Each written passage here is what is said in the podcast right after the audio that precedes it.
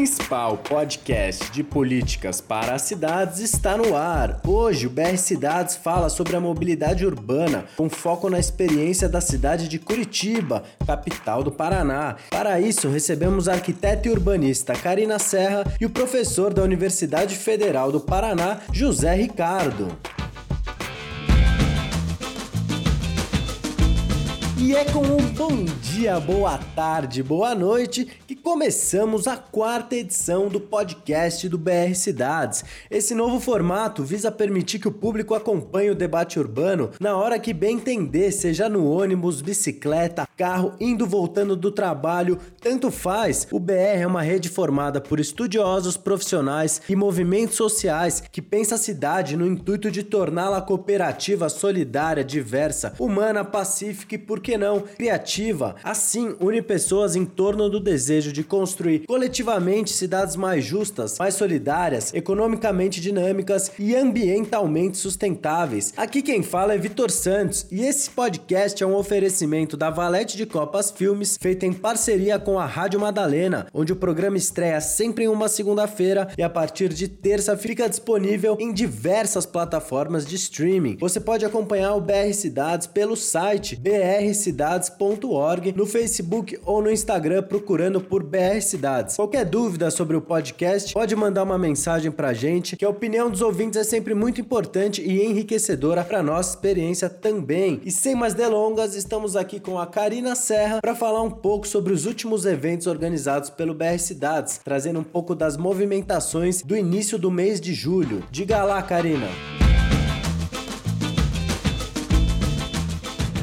Oi, Vitor. Dessa vez eu trago algumas informações bem legais e inovadoras que vem acontecendo com o BR Cidades, que é a nossa primeira atuação de fato fora do Brasil. Nos dias 10 e 11 de julho, a nossa coordenadora nacional, Hermínia Maricato, foi a Portugal para comparecer num evento Cidades no Brasil na conjuntura de crise política, lançamento do BR Cidades em Portugal. E esse evento foi em conjunto com o BR Cidades Nacional, a coordenação nacional, o mestrado em Planejamento Regional e Urbano da Universidade de Aveiro, Departamento de Ciências Sociais, Políticas e do Território, Coletivo Andorinha, Frente Democrática Brasileira de Lisboa e Mulheres na Arquitetura. E agora retomando um pouco as atividades para aqui dentro do Brasil, o Núcleo do Espírito Santo também elaborou um evento bem bacana. Foi o Matura a Pé, que levantou reflexão sobre a história e a arquitetura do centro de Vitória. Esse evento né, faz parte de um movimento internacional e que aconteceu a primeira vez na cidade em julho, chamado Jane's Walk. O encontro foi criado em homenagem à arquiteta urbanista canadense Jane Jacobs Jacobs, autora do livro Morte e Vida nas Grandes Cidades, e é uma espécie de tour crítico e que já foi realizado em inúmeras cidades de 56 países. Outra novidade bem bacana é que agora a gente conseguiu criar dois novos núcleos dentro do Paraná, mas agora nas cidades não só de Curitiba, mas Londrina e Maringá, o que pra gente nesse momento é muito importante, porque como estamos em um momento de elaboração da nossa agenda urbana, que agora tem como nosso momento síntese em agosto, essa capilarização dos núcleos, né, em âmbito mais não não só do eixo Rio-São Paulo, mas em todo o Brasil, nos dá mais efetividade enquanto uma agenda nacional. Até já aproveito esse gancho e falo que no âmbito de eventos e acontecimentos no futuro, estamos agora nessa elaboração dos documentos, como eu falei também no outro podcast, e que vocês podem verificar no nosso site e nos ajudar a debater esses eixos nessa toda essa agenda nossa.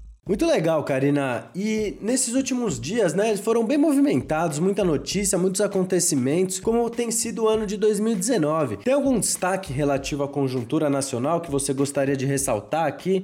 Na verdade, eu queria começar com uma homenagem ao jornalista Paulo Henrique Amorim, que morreu no último dia 10, aos 76 anos no Rio de Janeiro. E também ao sociólogo e professor da USP, Francisco de Oliveira, que é mais conhecido pelo apelido de Chico, que também morreu no dia 10, aos 85 anos, em São Paulo. Em termos mais conjunturais, eu queria apontar alguns acontecimentos rapidamente, porque depois eu queria me alongar um pouco sobre a reforma da Previdência em relação às cidades, né, ao território brasileiro, que é o nosso nosso ponto de ligação, né, de estudo do BR Cidades, para iniciar e comentar sobre as greves que vem acontecendo no Paraná, com praticamente todo o funcionalismo público. Bom, a sua pauta principal e unificadora é a reposição salarial de cerca de 17%, né, referente aos três anos e meio sem reajuste que foi prometido pelo candidato do Paraná, Ratinho Júnior. E são inúmeras categorias que vai desde nomeação dos concursados, professores e também a abertura de um novo concurso para preenchimento de vagas. Agora, no âmbito internacional, né, obviamente diferente ao Brasil, eu trago um apontamento que o jornal The Guardian fez nesses últimos dias, reconhecendo que tem exilados brasileiros, o que reforça muito a grande instabilidade da democracia brasileira que vem sendo discutida desde o início do ano e também reforçado na última reunião do G20. Nesse artigo eles citam o exílio, o afastamento. Ele é muito pontual importante para que a gente entenda essa tendência internacional é, de desconfiança e preocupação no quesito da democracia brasileira. Bom, e agora então vamos de previdência? Agora sobre a reforma da previdência, a proposta do governo Jair Bolsonaro foi aprovada em primeiro turno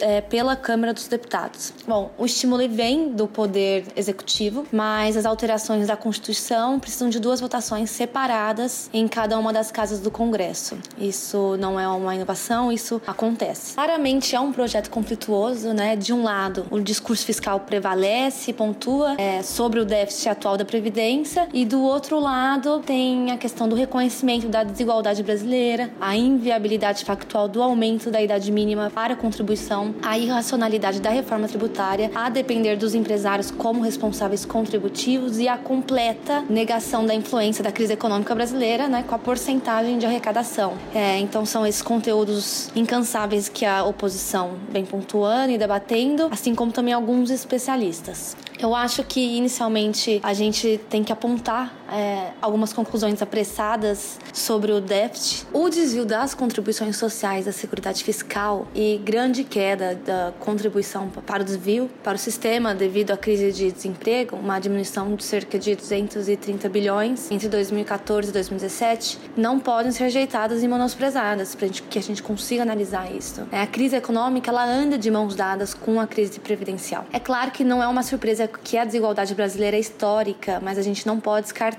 o aumento dos índices nos últimos anos. De acordo com o relatório da Oxfam, né, o país estagnado, um retrato das desigualdades sociais brasileiras. Em 2016, 13,3 milhões de brasileiros vivi, viviam na extrema pobreza, o que representava mais ou menos 6,5% dos habitantes. Em 2017, esse número foi para 15 milhões, um equivalente a 7,2% dos brasileiros. E esse mesmo cenário desastroso de aumento da desigualdade a gente consegue ver na taxa de permanência do, no desemprego.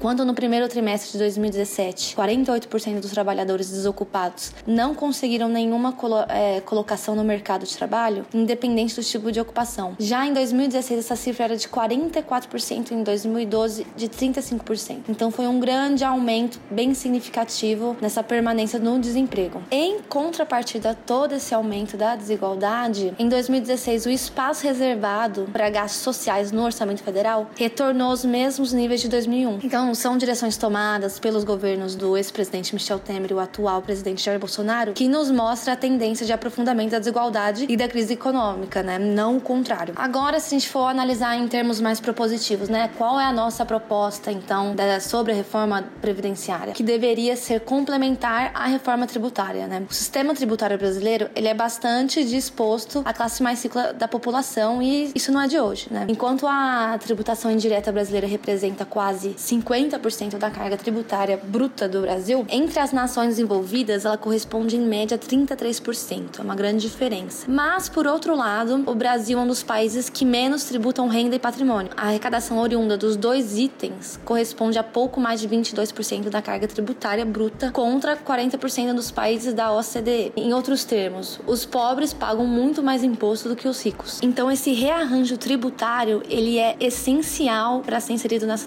na reforma previdenciária. Agora, na disputa do aumento etário mínimo para contribuição, as contradições também não são menores e a gente, como lado do estudo urbano, a gente consegue identificar claramente nos mapas que foram elaborados pela Rede Nossa São Paulo, que a gente já divulgou em vários artigos, que nos mostram o índice de expectativa de vida por distrito de São Paulo, um grande exemplar dessa diferença, né, da, da desigualdade territorial e social brasileira. Bom, enquanto, por exemplo, nas cidades Tiradentes, dentro de São Paulo, a expectativa é de 53 anos, no Alto de Pinheiros isso vai para 79 anos. Então é uma diferença de quase 30 anos, o que reflete bem a realidade brasileira, né, que grande parte da população trabalhadora não consegue se aposentar por idade nem por tempo de contribuição. Então, nessa proposta atual da reforma da Previdência, aumenta a idade mínima feminina para 62 anos de idade e mantém a masculina de 65 anos, mas ao mesmo tempo aumenta para 20 anos de contribuição. Então, fazendo essa análise mais macro e não só de hoje, não só conjuntural, mas de toda essa reprodução do espaço e também da reprodução social brasileira, a gente reflete, né, como condenar a maior parte da população de um país a uma reforma que ignora a diferença de 30 anos de expectativa de vida em uma mesma cidade. Então, o projeto desse governo ele fica claro né, e com certeza não é a favor do povo.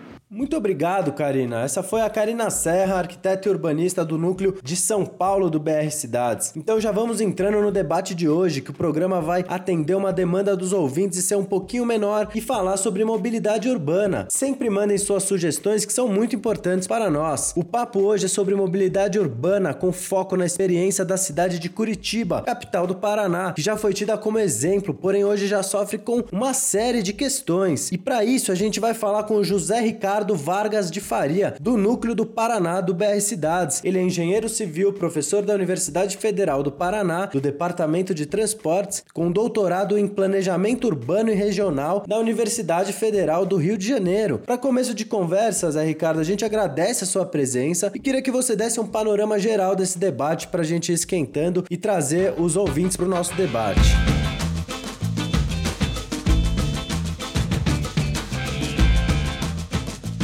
Essa ideia, inclusive, da, da, cidade modelo em transporte, né, ela pode, inclusive, ser questionada desde a sua concepção. Né? É evidente que a solução que se propôs aqui à época foi inovadora, em um certo sentido, né? justamente por criar esses, esse corredor exclusivo do ônibus. Né? Hoje a gente chama de BRT, mas inicialmente aqui ela, essa ideia do, das canaletas exclusivas, né? ela foi uma solução bastante interessante, inclusive pelo porte da cidade, né? uma cidade que à época, na década de 70, ela ainda tinha em torno de um milhão de habitantes, né, contando a região metropolitana. Então, pelo porte, ela foi uma solução inovadora justamente porque o custo de implantação era mais baixo do que se fosse utilizado o metrô. Né? E o importante também dessa perspectiva é que ela procurava associar essa questão das estruturas da, da infraestrutura e do serviço de transporte a políticas relacionadas ao zoneamento, ao uso do solo. Né? Então, estabelecendo também parâmetros construtivos no, na lei de zoneamento que combinavam a infraestrutura de transporte com a possibilidade de você ter maior verticalização, maior adensamento construtivo. No entanto, né,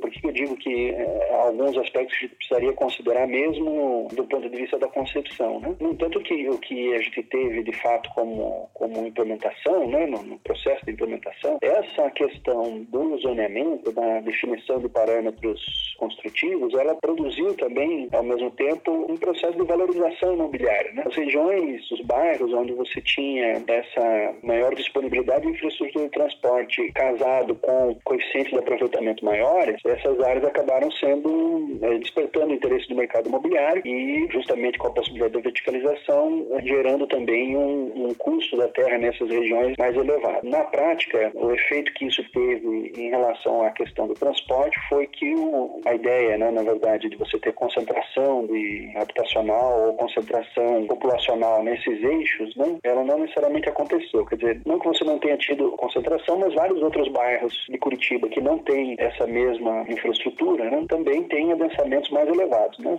Para quem não é de Curitiba aqui, falar o nome do bairro não, talvez não seja uma questão muito de referência, né? mas você tem o bairro do Bigorrilho, por exemplo, o pessoal no mercado imobiliário chama de Champanhar. Desculpa, José Ricardo, mas o pessoal do mercado imobiliário chama como? Champanhar.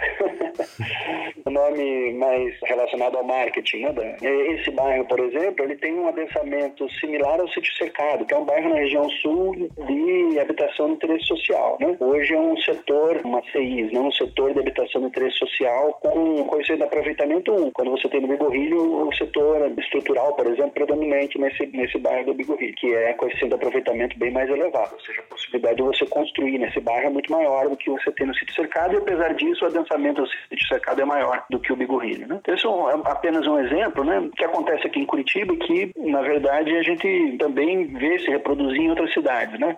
Acho que é importante não tanto a gente discutir apenas o caso de Curitiba, né, mas entender um pouco como Curitiba também se, se alinha com outras metrópoles brasileiras no sentido de, de apresentar problemas que eventualmente são similares. Né? Em que sentido você diz? A questão fundamental é, é esse processo de periferização. Né? Eu acho que tem que reconhecer, e Curitiba não é diferente de, de, de, qualquer outra cidade nesse aspecto, né? Ela sofreu um processo de expansão urbana é, bastante importante, bastante significativo, e a moradia das camadas mais populares, ela segue se produzindo distante dos centros, com dificuldades também de acesso a serviços, né? Então, não é exatamente comparável, né, a situação de Curitiba com São Paulo e Rio pelo porte, né? Hoje a região metropolitana de Curitiba tem em torno de 3 milhões e meio de habitantes, né?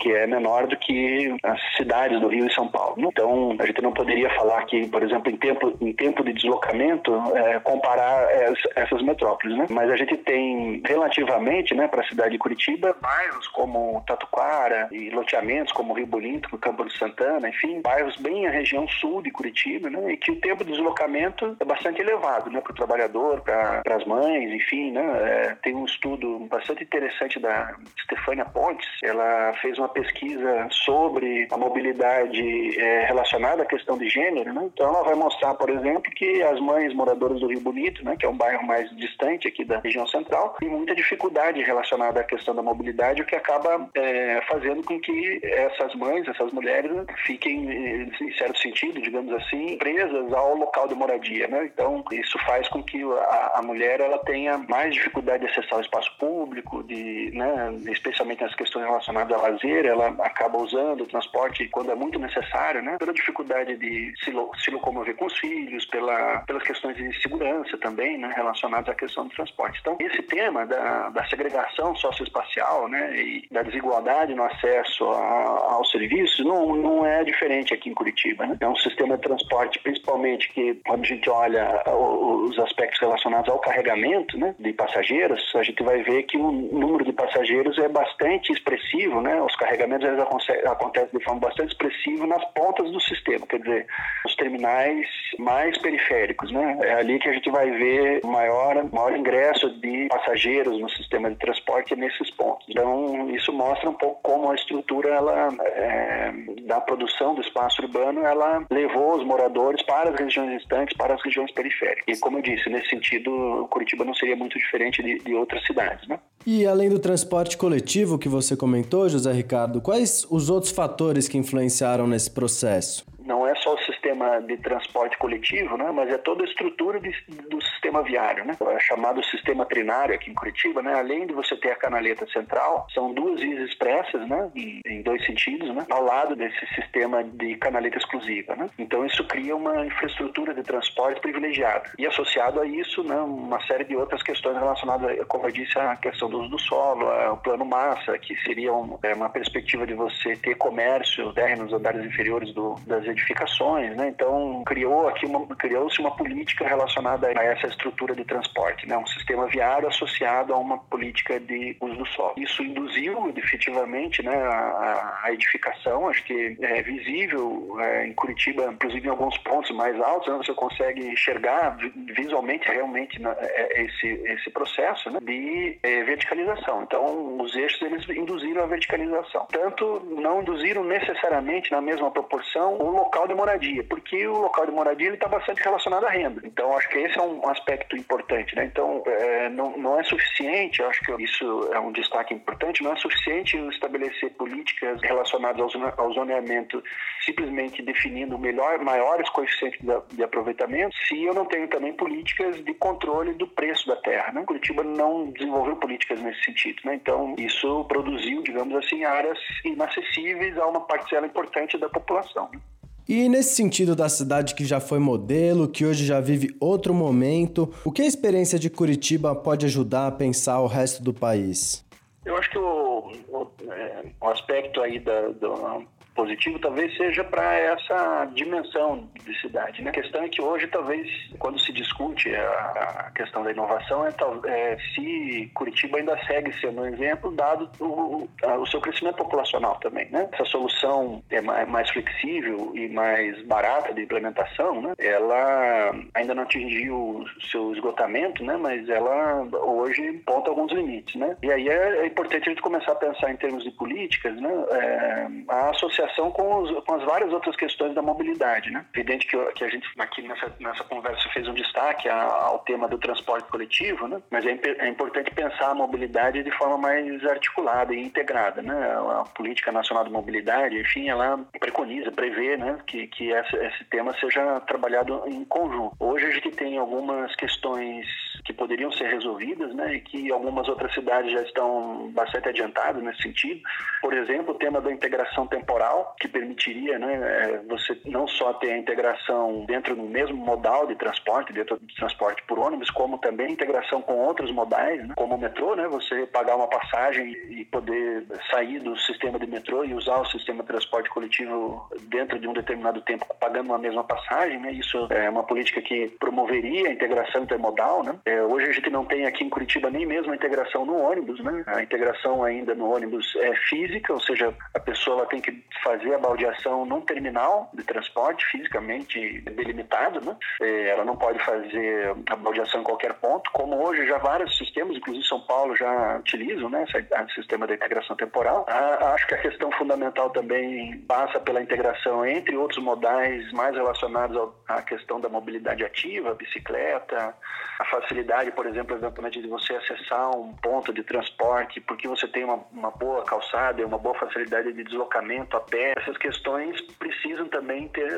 ter um enfrentamento. Em nível nacional a gente está falando, né? não só aqui na, na, na cidade de Curitiba. Você podia explicar um pouco mais sobre a questão da mobilidade ativa na cidade de Curitiba? É, tem tido alguma política nesse sentido. Né? É importante destacar que o movimento do cicloativismo aqui em Curitiba ele teve uma expressão bastante importante há uns anos atrás, é, é, e efetivamente conseguiu reivindicar e demandar políticas específicas para esse tema. Né? Então, com isso, houve uma ampliação da estrutura do, da, da, malha cicloviária. Recentemente, também os serviços de locação de bicicleta e patinete, que estão hoje bastante discussão no Brasil inteiro também, né? passaram a ser implementados aqui, ainda restrito às áreas mais centrais, mas isso tem modificado o comportamento em termos de utilização de outros, outras modalidades de transporte. Né? É, mas acho que ainda tem muito que avançar, né? De novo, também, não só no nosso caso aqui, né? Mas nacionalmente, acho que esse, é um tema importante aí. Da, da é, é, é, sempre importante destacar que a questão da mobilidade por bicicleta e, e até apesar de, de, ser um importante modal, né? Não atende a todos também, né? Então, idosos, pessoas com dificuldade eventualmente de locomoção, não utilizam esse sistema. Então, é sempre importante também a gente ter em mente que é, essa diversificação dos, dos modais, ela é fundamental. E muito dessa discussão envolve a bicicleta, por exemplo, como um meio de transporte complementar, né? Se utiliza para chegar ao ônibus, ao metrô e etc. Como é que você enxerga? Essa relação entre mobilidade e acessibilidade está bastante relacionada a, esse, a, esse, a, a escolha dos modais. Né? Deslocamentos mais curtos, e, e, aí, portanto, isso é uma das questões fundamentais da, da combinação entre a discussão da mobilidade e do uso do solo. Né? Se você consegue produzir uma cidade mais densa e, portanto, reduzir a distância dos deslocamentos, né, você pode induzir a utilização desse, desses modais, como a bicicleta ou o próprio deslocamento a pé. Né? E, ao mesmo tempo, os, os modais que têm maior mobilidade, né? Ou seja, que você efetivamente tem um, é, uma condição de deslocamento mais, mais elevada. Né? Então, só que, é, em geral, eles tendem a ter menos acessibilidade. Não vão te levar na porta da onde você precisa ir ou não vão te buscar na porta de casa. Né? Então, é importante fazer essa combinação né? entre os sistemas com maior mobilidade e, e os sistemas que dão acessibilidade a essa, a esse próprio, essa própria estrutura. Né? José Ricardo, e me fala então sobre o modelo de concessão. Como é a sua leitura? Então, acho que esse é um tema bastante importante também para ser enfrentado. Né? O sistema hoje da concessão do transporte, né, a viabilidade econômica dos contratos para da concessão do transporte, ela, de modo geral, isso na grande maioria das cidades brasileiras, prevê que o custo do transporte ele seja pago pelos usuários, pelos passageiros. Né? Quando a gente olha para os dados, especialmente do número de passageiros, né, da queda do número de passageiros, como uma tendência geral que a gente tem percebido no, na questão do transporte coletivo, né, isso aponta para uma certa insustentabilidade do sistema. Né? Se a gente está dividindo o custo por um número cada vez menor de passageiros, né, a tendência é que a tarifa cada vez seja maior e, por consequência, gera também um, um contínuo afastamento do, do, do, número de passageiros, de usuários de transporte coletivo. Né? Ou seja, seria um ciclo vicioso aí que pode levar à insustentabilidade. Né? Certo, compreendi. Mas então qual é a alternativa? Porque do lado da direita sempre vem aquele papo de que não existe almoço grátis, né? Enquanto que a esquerda se divide entre o aumento do subsídio do Estado e da tributação do transporte individual. Quais são os caminhos, segundo a sua leitura? É, eu acredito que a questão do subsídio ela precisa é, ser enfrentada, né? O que obviamente a gente precisa discutir é se o subsídio está subsidiando um sobrelucro das empresas, né? Isso é que não pode acontecer, né? E para isso um controle cada vez maior do, do custo efetivo do transporte coletivo é fundamental. Recentemente a, a NTP é, lançou uma revisão da planilha de cálculo do transporte coletivo, a antiga planilha JPOT, né? Foi revisada pela, pela N, a NTP. Eu acho que, que é importante esse, esse avanço, mas ao mesmo tempo a gente precisa efetivamente ter mais informações mais precisas sobre o custo efetivo de, dessas concessões. Né? É, me parece que ainda tem, tem alguma coisa ainda a avançar nesse sentido. Um dos temas, bom, como eu disse, né, também a questão do, do subsídio, que ela é, é fundamental. Acho que não, não se pode pensar numa melhoria e num, num aumento do acesso e do, da utilização do transporte coletivo sem subsídio. Quando a gente fala isso, né, pode parecer às vezes, ah, como você disse, disse, a história do almoço grátis, né?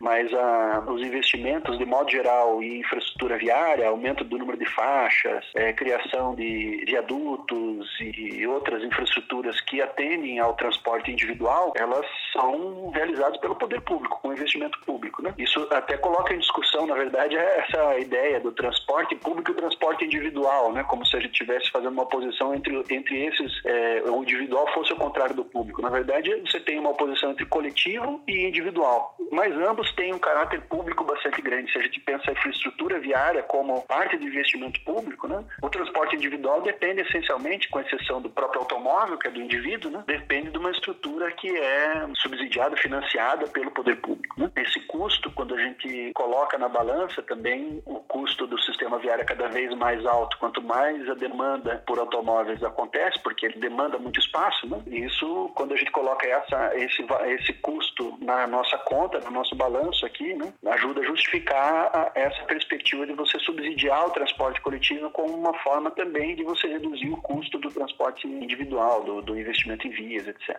E frequentemente a gente ouve que um dos principais obstáculos é o lobby da indústria automobilística, né? Até numa perspectiva individualista dos usuários do carro, que falam: ah, eu tenho o direito de usar o meu carro, né? Qual é a sua leitura, José Ricardo?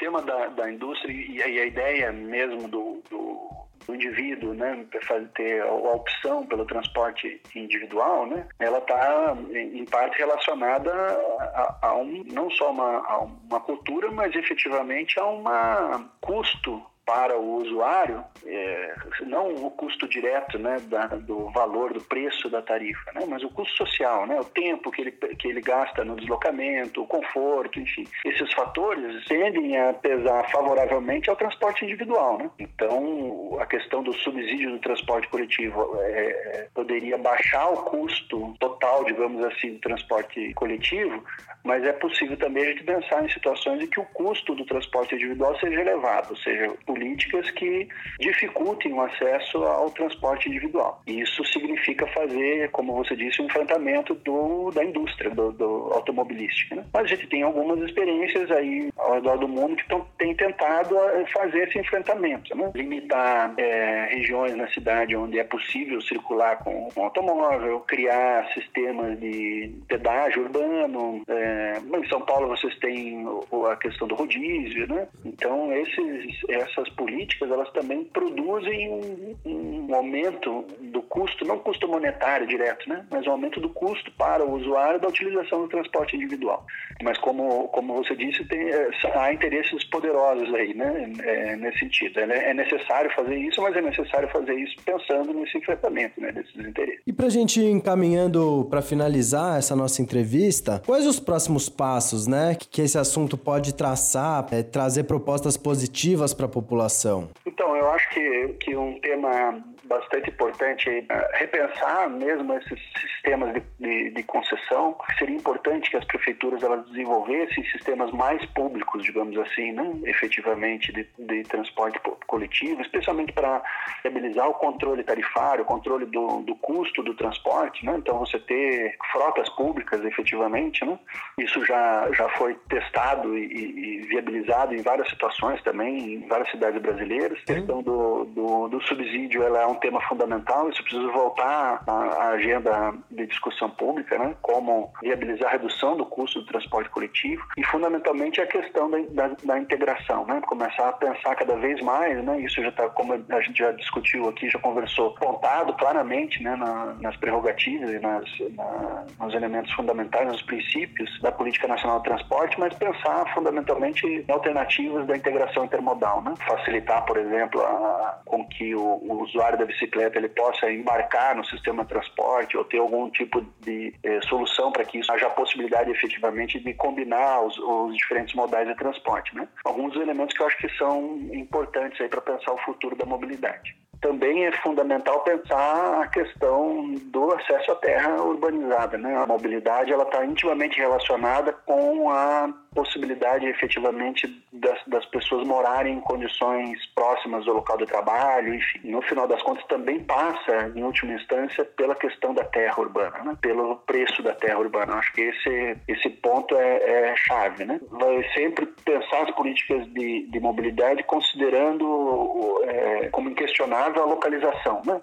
Das pessoas e do, dos locais de trabalho, né? como se isso não, não pudesse ser modificado. Acho que se a gente não pensa também em soluções para reduzir os deslocamentos, portanto, aproximar as pessoas, reduzir o processo de periferização, de espraiamento urbano, cada vez mais a gente vai ter problemas mais graves relacionados à mobilidade e fundamentalmente porque as distâncias vão aumentar, o custo do transporte coletivo vai aumentar, o custo da infraestrutura de transporte vai aumentar. E isso também produz é, cada vez mais dificuldade para a gente pensar cidades mais é, com, com mais mobilidade. Né?